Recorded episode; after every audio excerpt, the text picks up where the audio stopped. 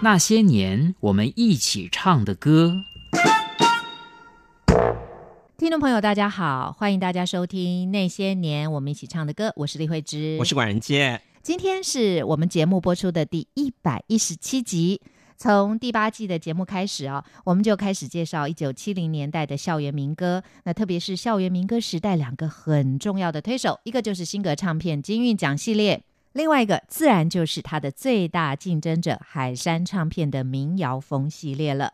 那么就校园民歌史来说呢，金韵奖跟民谣风系列，如果跟同时期其他的国语唱片最大的差异，就是校园民歌更重视重唱团体。那因为过去哦，台湾的唱片公司如果出国语歌曲，为了达到广告宣传效果，都是出个人专辑。但是呢，从金韵奖专辑第一集到第十集，不要说每张唱片收录十二首歌了，往往就有十二个不同的歌手，甚至还超过十二个人。我们举金韵奖第一集为例哦，收录这十二首经典歌曲里面呢，二重唱的就有三首，三重唱的有一首，有人合音的有三首。但是这些重唱歌曲里啊，无论是听众朋友印象最深，还是当时最受重视的，应该都还是施碧梧跟台照梅合唱的那首《如果》。但是呢，我们介绍海山唱片民谣风系列的校园民歌也有好多集了哦，似乎都还是在介绍个别的歌手，还没有介绍过重唱团体吧？哎，对哦，因为海山唱片因为在做民谣风之前呢，都做国语歌曲，所以我们在之前的节目里也介绍过。民谣风系列比较走偶像路线，像民谣风第一集里的创作歌手叶嘉修与林思达，海山唱片都为他们制作了个人专辑。但是新格唱片的金韵奖相比啊，这个海山唱片的民谣风系列确实是比较少重视这个重唱团体。那之前呢，我们也在节目里也多次介绍过，重唱是校园民歌的特色，但有些不懂乐理的人总是把。一起唱歌就当成合唱，就像我们在综艺节目里面常常听到这种说啊，让我们大家来合唱一曲这样的话，其实那些合唱都只是齐唱或是轮唱而已，都算不上是重唱啊。那到底什么是声乐里面的重唱哦？因为按照声乐学上来讲，就是重唱是一种特别的演唱形式，它必须要有两个或两个以上的歌唱者各自按照不同的声部来演唱同一首歌曲。那校园民歌相对于流行歌曲，会有更多的重唱组合，尤其是二重唱哦。那像我们之前介绍过的重唱团体，也都还是女子团体居多啦。那像金韵奖里面的台兆梅跟施碧梧嘛，还有这个杨邦仪跟徐小鸡。那这个男子团体就是木吉他，但是木吉他应该它算是演唱团体啦，就是它是自备乐器的合唱。所以我们今天要介绍的民谣风系列的小乌鸦二重唱哦，才是。海山唱片推出男子二重唱团体。嗯，之前呢节目里提到重唱的时候，我们也跟听众朋友介绍过西洋歌剧跟国剧，也就是我们现在说的京戏。对，最大的差异呢，也就是在于西洋歌剧在舞台上，如果出现很多人的时候，往往都要用重唱的方式。但是呢，话说回来了，那应该是还没有麦克风跟喇叭的时代，所以那时候是靠唱功的。对那现在的舞台上哦，尤其是在电视上，大家都用麦克风，再透过这个喇叭跟电波传送，声音可以传到任何地方，所以重唱会不会就显得不再那么重要了呢？哎，重唱哦，在没有麦克风跟喇叭的古代哦，可以让声音传得更远。对。但是除了这个实用性的功效以外，其实它在美学上确实有它无可取代的地位了。因为重唱在歌剧中为什么重要？就是因为在舞台剧中，你当两个演员以上如果要同时说话，其实观众是很难听清楚他们在说什么的。那如果是按照不同的声部来那个重唱的话，就可以使台上好几个人用各自的特性音调来歌唱，然后再透过这个和声还有对位的技巧来表现出一个内容，或是完全不同的内容，造成这个生动的戏剧性跟那个立体化的效果。那这种声乐的效果啊，即使在今天的电视节目里也一样啊。所以我要再次强调，那重唱啊，它必须是经过事先设计的，不是说临时集合一些人一起唱歌啊，这就等于是重唱。那这样说起来呢，重唱的难度一定是比独唱高吧？那今天节目里，管道要为听众朋友介绍，在校园民歌史上哪一个男子重唱团体呢？这个重唱的难度当然要比独唱高，因为二重唱啊，它是一个。音乐上的专有名词嘛，意思他就说这两个人其实要用对位跟插音的方式来唱同一首歌，然后丰富啊歌曲的层次，来饱满彼此的音色。那这样的二重唱通常都是一个人唱主音，另外一个人唱和声嘛。当然有的时候也是会交换过来了。那你看起来像是各自在唱啊，其实他们必须保持这个声线的和谐，让彼此的共鸣度达到最高点。那至于二重唱的难度为什么要比独唱高啊？这是因为哦，你要找到跟自己声音合拍的人不容易了。那何况每个人的那个声音频率都不同啊，你要怎么去训练和声啊？还有这个音量控制啊、音色协调啊、速度啊、培养默契。这也让二重唱变成民歌跟流行歌之间最大的差异了。那我们在台湾流行音乐史上哦，真正让大家最印象深刻的女生二重唱，除了我们节目介绍过的这个民歌时代的这个台兆梅跟施碧梧，以及杨芳仪跟徐小青之外哦，这个男子。的部分呢，应该就算是小乌鸦合唱团了。好的，听众朋友，我们就来听这首一九七八年由陈鸿章作词、陈鸿明作曲、海山唱片民谣风第一集 B 面第三首歌，小乌鸦合唱团成员陈鸿明独唱的《别了彩云》。轻轻地走在白沙上。默默地望那彩云飞，静静地听那海涛声，给我无限的宁夏。轻轻地走在白沙上，默默地望那彩云飞。微风轻围着脸庞，忘却了一切的忧伤。一朵朵绚烂的彩云，一片片梦幻的遐想，海鸥的飞影，水花的飘扬。还有那浪涛的回响，轻轻地走在白沙上。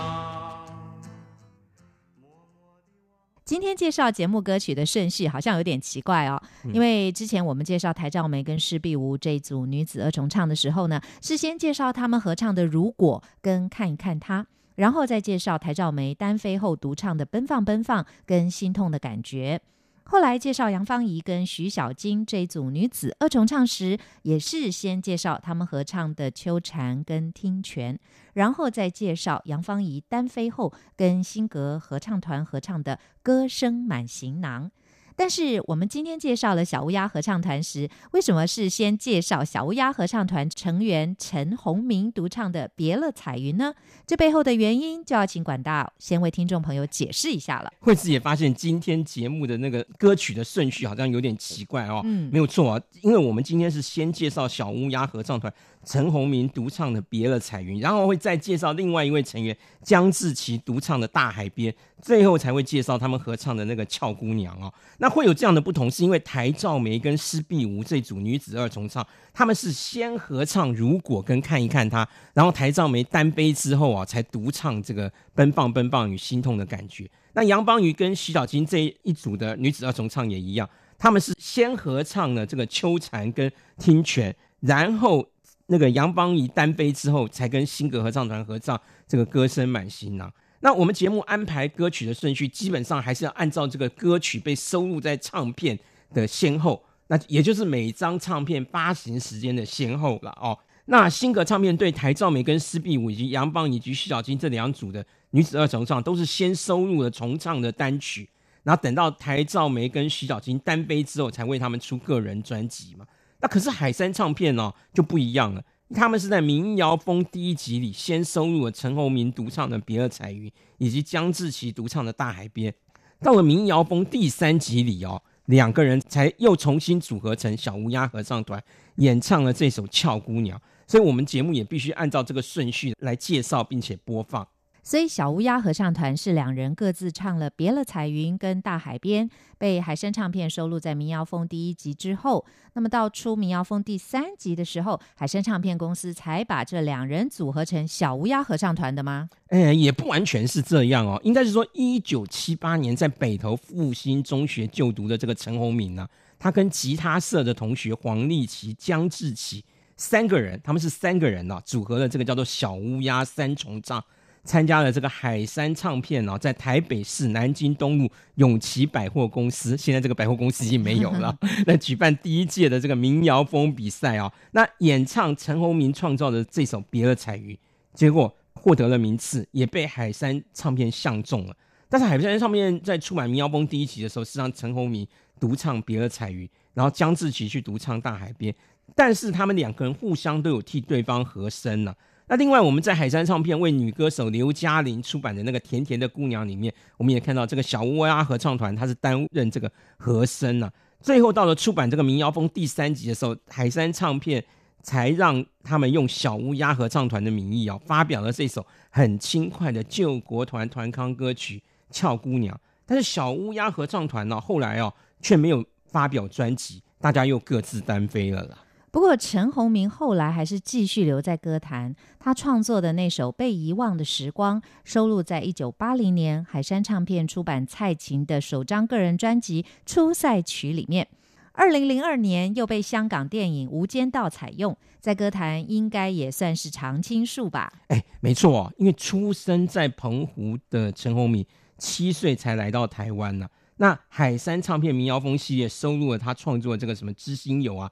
露珠啊、星星这几首歌曲。那复兴中学毕业后啊，因为陈鸿明大学没考好嘛，只好去就读这个世新三专的那个广播电视科。退伍之后，他的家人希望他有份稳定的工作，于是他又跑去念了警察学校的甲种警员班，那当了四年的警察。可是因为陈鸿明的音乐天赋啊，让他即使担任警察，也常常被上级安排去做一些音乐相关的活动。尤其是陈鸿明在保一总队任职的时候，他跟同事三个人啊，组队参加台视五等奖团体歌唱比赛单元，那个叫你弹我唱啊。但他们那个队名就叫做利农队，因为保一总队就在北投的利农街嘛。那后来连胜二十五次，成为。五等奖第五十五位无度无关的得主参加五等奖比赛哦，那个年代哦很红哦，真的真的是一夜爆红，让陈鸿明啊发觉了自己啊还是想要从事音乐工作，所以他后来他就辞职了。一九九三年，陈鸿明跟包志清另外组织了一个二重唱，叫做《小乌鸦与野鸽子》。那他们那个倒是发行过一张专辑。嗯，那二零零六年呢，在歌手李明阳的鼓励下哦。这个陈鸿明就开始创作台语歌曲啊，大概两百多首。那二零一零年呢，陈鸿明就搬到澎湖去定居了，然后在故乡的海滩那里开了一家咖啡店哦，而且成立了这个菊岛音乐文化有限公司啊，以故乡澎湖作为中心啊，就是进行音乐活动。那二零一五年，陈鸿明啊，还替国民党总统提名人洪秀柱写了一首竞选歌曲。台湾喜来也米啊，台湾是我们的名字啦哦。那可惜啊，后来国民党中央就是换柱嘛，就改成由党主席这个朱立伦参选。那洪秀柱不能参选了嘛？那洪秀柱的参选歌就没有了。陈鸿明创作的这首歌曲也就没有机会问世了啦。好的，听众朋友，我们就再来听这首一九七八年由林伯仪跟赵小谭作词作曲，海山唱片民谣风第一集 A 面第二首歌，江志奇唱的《大海边》。我又回到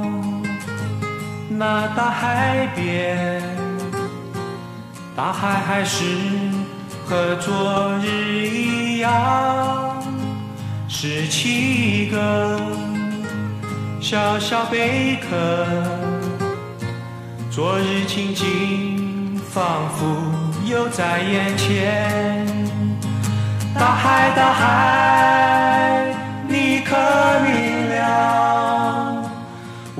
心中有多少悲欢？蓝天，蓝天，你可知道？我没办法忘却昨日的他。大海边》这首歌，四十年后再听到，依然让人感动。上次我们介绍叶嘉修唱的《流浪者》的独白，完全只用吉他伴奏。这次这首《大海边》是吉他还配上了口琴。虽然呢，之前节目里也多次介绍过，海山唱片是出版国语流行歌曲的公司，但是呢，民谣风系列比起新格唱片的金韵奖系列，或许还更像校园民歌。哎，或是说没有错啊，因为海山唱片它虽然是出版国语流行歌曲的公司啊，可是民谣风系列，尤其是第一集哦。这个叶嘉修跟小乌鸦创作的这几首歌哦，它都是用吉他跟口琴这种最简单的乐器来伴奏哦。相对于新格唱片的金韵奖系列，后来啊几乎都用用到那个古典交响乐团的伴奏哦。民谣风系列或许还更像校园民歌了。当时哦，这个民谣风系列的每张唱片里面不只是附歌词而已哦，还要附上吉他和弦。最好笑的是那个年代，因为大家穷嘛，大学生也买不起吉他。那你更何况是说到补习班去补习去学吉他了，所以啊，这个海山唱片的民谣风系列里面附的歌词，你不但要附那个简谱跟和弦，连吉他和弦那个指法哦，他都要画好那个图解哦。啊，我现在这样讲哦，现在年轻人一定都不相信哦，因为我们当年学吉他哦，用的竟然是这个唱片附赠的歌词简谱，还有这个和弦的指法哦，这个是还要画图解哦。因为哦，我们那个年代真的就连歌本都买不起嘛。你想要学什么乐器，或是想要找什么歌谱，你也没有网络可以说立刻找到。所以这个年轻的听众很难理解，说我们当年在那种穷困的环境下，是多么感谢海山唱片呢？前面我们已经介绍过，小乌鸦合唱团的三位成员呢，一九七八年都在北投复兴中学就读高三。这三位吉他社的同学陈宏明、黄立奇跟江志奇三个人组成了小乌鸦三重唱，参加了海山唱片在台北市南京东路永琪百货公司举办的第一届的民谣风比赛。这个北投复兴中学就是陈明章读的那个学校吧？哎，没错，就是我们北投那个复兴中学哦。因为我们北投啊被称为温泉乡嘛啊，当然了，大家印象里的北投就是日本电影这个温泉乡的吉他哦，这个晋江俊郎演唱的那首主题曲嘛。台语版的电影跟主题曲那个是文夏主演跟主唱的，因为都是在北投拍摄的，所以大家一想到北投，自然就想到这个温泉跟吉他哦。那北投是很多音乐人的这个启蒙地啦。这个绿光剧团最新推出来这个吴念真编导啊，陈明章谱曲的《再会吧北投》音乐剧哦，它故事起源就是陈明章对于北投这个深厚的情感，以及对于北投过去这个酒家温泉还有纳卡西特色的这个文化缅怀啦。那我们北投有三个特色嘛，就是第一个是酒家菜。第二个是纳卡西，纳卡西就是日语了，就是我们国语翻译应该叫做走唱乐队了啊，流动乐队了啊。那还有一个就是温泉了。那纪元时代哦，很多音乐人都是来自于北投，除了李宗盛跟陈明章以外，其他像是作曲家陈阳啊，还有像是五月天的阿信啊。另外啊，有一些不是住在北投的北投人，但是小的时候是在我们北投这里演唱纳卡西的，像是江蕙啊、黄以玲这些人哦。那今天我们在节目里介绍的这个小乌鸦合唱团，他们是来自于一九七八年的北投复兴中学吉他社，证明这个温泉乡的吉他哦，从历史上来看哦，对我们北投来说一点都不夸张。但是印象里面的北投复兴中学哦，因为地势偏僻，而且是在半山腰上，上学还要爬一小段的山路。虽然是一九五零年代就设立的省立中学，不过在台北的公立高中里，排名都是在比较后面的。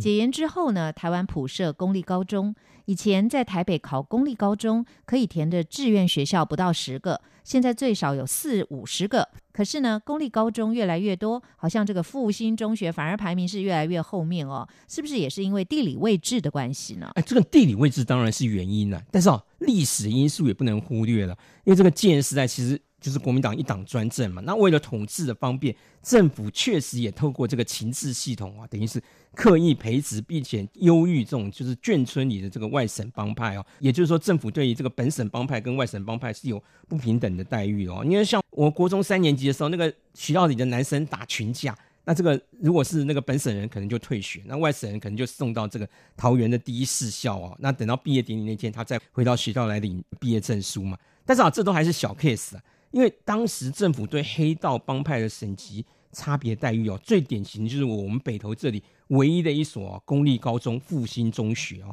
因为这个复兴中学其实它是在战后才设立的省中，它虽然是比不上台北市区里面那些日治时代就设立的什么建中啊、北一女啊、成功啊这些老省中了，但是哦，国民政府迁台，它其实也带来了一大批流亡学生嘛。那僧多粥少，这升学的机会不多的这个战乱时代，老实讲，你要进入省立中学也是不容易的了。可是因为当时这个复兴中学创校的陈校长要向政府表态效忠嘛，他就宣布讲说要把全省啊，因为打架退学的这个男生啊，都收来这里教化。那说穿了就是说，他要一些就是还会读书，但是又喜欢打架的男生，把他收进来。日后就要把他送去东瀛跟大陈哦，反共救国军里面去当干部了。那那反共救国军哦，他不是国防部编制内的军队了。那这样的话，他等于就是对大陆去渗透啊，或者在公海上拦阻那些商船哦，就不必受到这些国际公法的限制嘛。你因为你如果是派军队去登陆，就有这个问题嘛哦。可是他们说反共救国军不是军队嘛，算是游击队就是了。复兴中学成了这个反共救国军的干部先修班了。收留全台各地因为打架被退学的男生哦，那你想想看，这其他的家长当然就更不愿意把孩子送到这里来就读嘛。可是啊，话又说回来，因为从前的公立高中是很难考的，像我一九七八年考高中的时候，那个台北市加台北县只有七个公立学校可以填了，所以陈明章跟小乌鸦哦，他们。当时读的这个复兴高中哦，其实排名第六了，只赢一个华侨中学了。所以啊，他那个成绩啊，你如果不是在联考前面五分之一的人哦，你其实还是无法考上的了。好的，听众朋友，我们再来听这首一九八零年海山唱片民谣风第三集 B 面第一首歌，陈鸿明跟江志奇合唱的《俏姑娘》。看那前面的俏姑娘。修长的身材娇模样，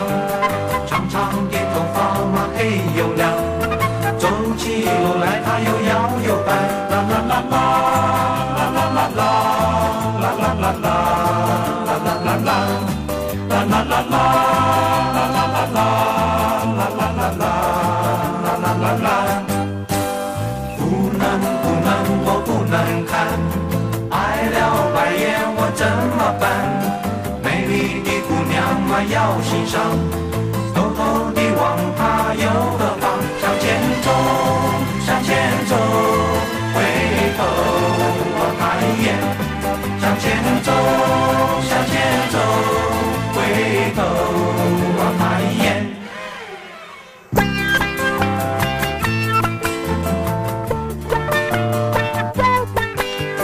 这真是出乎我的意料外。把我吓了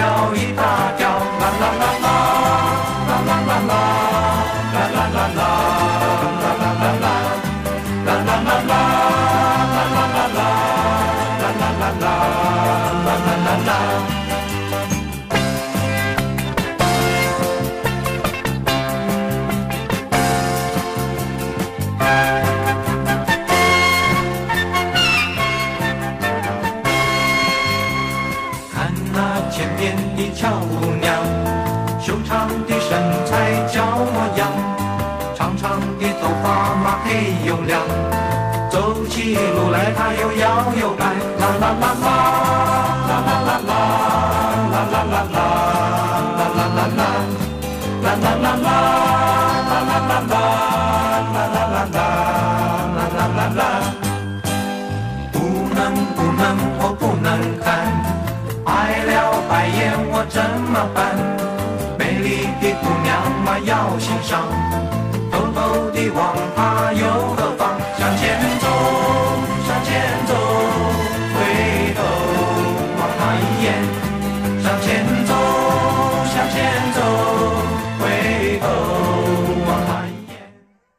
我们之前在节目里介绍每首歌曲哦，除了介绍歌名跟演唱者，都还要介绍出版的唱片公司跟时间，更要介绍作词跟作曲者，有时候连编曲跟和声都有介绍。那因为我们节目里要介绍的歌曲，尤其是校园民歌这一部分啊，都是版权很清楚的创作歌曲，所以可以这样做啊。但是呢，刚才我们介绍一九八零年海山唱片民谣风第三集 B 面第一首歌。陈鸿明跟江志琪合唱的《俏姑娘》，却没有交代作词作曲者。哎，这一点管大你知道吗？要不要为听众朋友解释一下？因为这个《俏姑娘》这首歌啊，因为作词作曲者已经很难考证的啦。那这是一首很有名的这个救国团营队的活动歌曲啊。那我们之前在介绍这个苏来跟吴珍慧合唱的那个《迎着风，迎着雨》时，也曾经提过什么叫做救国团营队活动歌曲哦。因为在戒严时代哦，一面就是要强调这个所谓的卧薪尝胆、身去教训哦，针对年轻人任何的这种娱乐活动啊，就是反正就是年轻男女的互动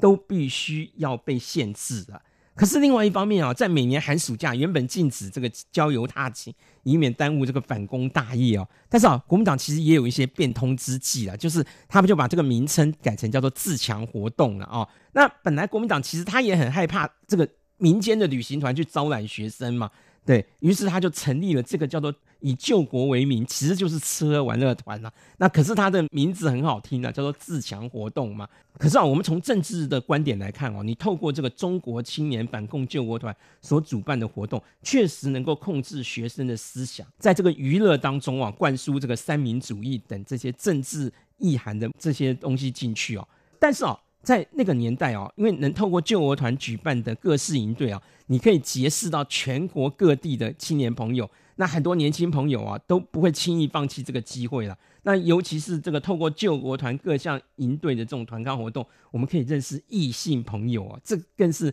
年轻人哦打心底雀跃的这个原动力了。所以啊，这个被救国团选为活动歌曲哦，立刻就能轰动一时。到了今天呢，仍然是我们这一代人等于是共同的回忆就是了。但是苏来跟吴珍慧合唱的《迎着风，迎着雨》，大家很清楚，词曲作者就是苏来。那其他救国团的团康歌曲，或者说是营队活动歌曲，有没有像小乌鸦演唱的《俏姑娘》这样哦，已经搞不清词曲作者的呢？哎，很多啊，像最有名的案例就是我们 KTV 点唱率最高的那个原住民的《梁山情歌》哦。那二零零八年他就爆发了这个创作者之争嘛，直到二零一零年才二审判决确定。那法官判决是说，屏东县前梁山国小校长罗斗才才是才是创作者。那败诉的这个前北叶国小主任胡国辉就缴了十八万元的罚金，但是他不愿意登报道歉呐。罗万斗又向法院要求就是强制执行嘛。那当时七十九岁的罗万斗跟五十九岁的胡国辉，他们其实都是屏东排湾族的这个音乐家，两个人都创作很多歌曲可是他们两个人却为了《梁山情歌》这首歌反目成仇。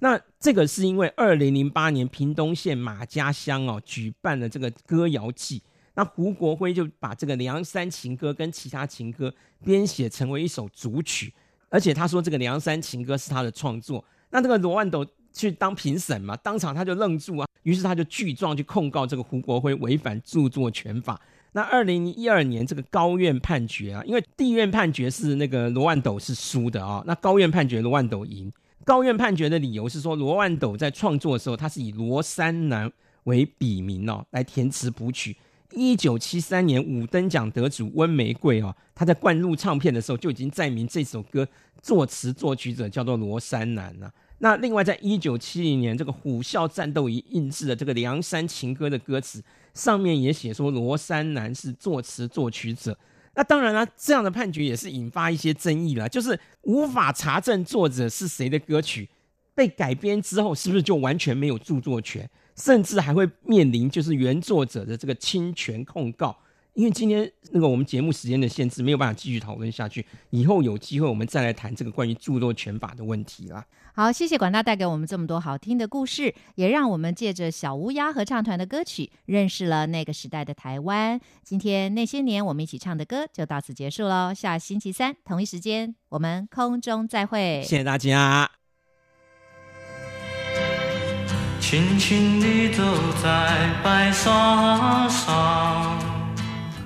默默地望那彩云飞，静静地听那海涛声，给我无限的理想。轻轻地走在白沙上，默默地望那彩云飞。微风轻围着脸庞，忘却了一切的忧伤。一朵朵绚烂的彩云，一片片梦幻的遐想，海鸥的飞影，碎花的飘摇，还有那浪涛的回响。